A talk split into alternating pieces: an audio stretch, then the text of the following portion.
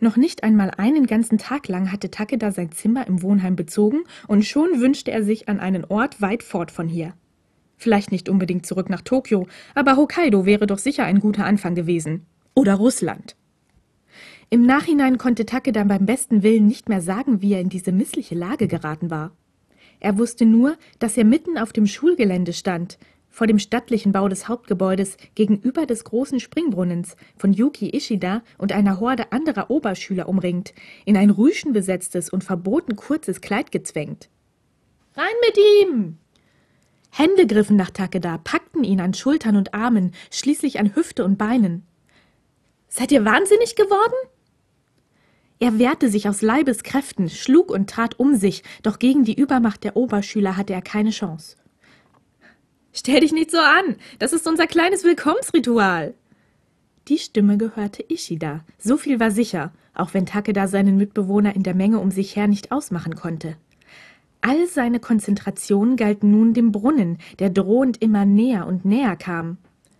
Auf drei! Eins, zwei und drei! Ein Platschen, ein lauter Aufschrei, und Takeda fand sich im kalten Wasser wieder das unsägliche Kleid völlig durchnässt. In diesem Augenblick fühlte er sich unbeschreiblich nackt. Was soll der Scheiß? Gelächter um ihn her, schallend, demütigend, ansteckend, und Takeda wurde leicht ums Herz. Diese Menschen waren jetzt seine neue Familie. Und er fiel in ihr Lachen ein, lachte, wie er seit einem Jahr nicht mehr gelacht hatte, und fühlte sich lebendig wie lange nicht mehr. In diesem Augenblick wurde ihm bewusst, dass sein Leben nicht mehr leer war. Sein Blick huschte über die Oberschüler um ihn her, wollte sich jedes lachende Gesicht für immer einprägen, kein Detail dieses Augenblicks vergessen.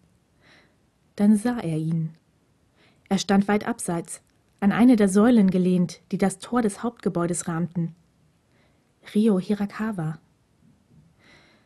Sein Gesicht lag im Schatten, doch Takeda war sich sicher, dass er zu ihm hinübersah. Er musste ihn erkannt haben. Er musste. Hirakawas hochgewachsener Körper löste sich von der Säule hinter ihm. Einen Augenblick lang glaubte Takeda, er würde auf ihn zukommen, wollte es glauben. Doch Hirakawa wandte sich ab, ging mit gleichmäßigen Schritten auf das entfernte Wohnheim zu. Takedas Lachen erstarb. Er rappelte sich auf und hiefte sich mühsam über den Rand des Brunnens, das Kleid klebte nass und schwer an seinen Beinen. Die Zeit schien für einen Augenblick lang stillzustehen. Jede Bewegung eine Ewigkeit zu dauern. Takeda kämpfte sich durch die immer noch gröhlende Menge auf die Stelle zu, an der er Hirakawa zuletzt gesehen hatte. Er wusste nicht wieso, doch ein drängendes Gefühl hatte sich mit eiserner Faust um sein Herz geklammert und drohte ihn zu ersticken. Er durfte Hirakawa jetzt nicht gehen lassen. Er musste ihn aufhalten. Warte! hörte er sich rufen.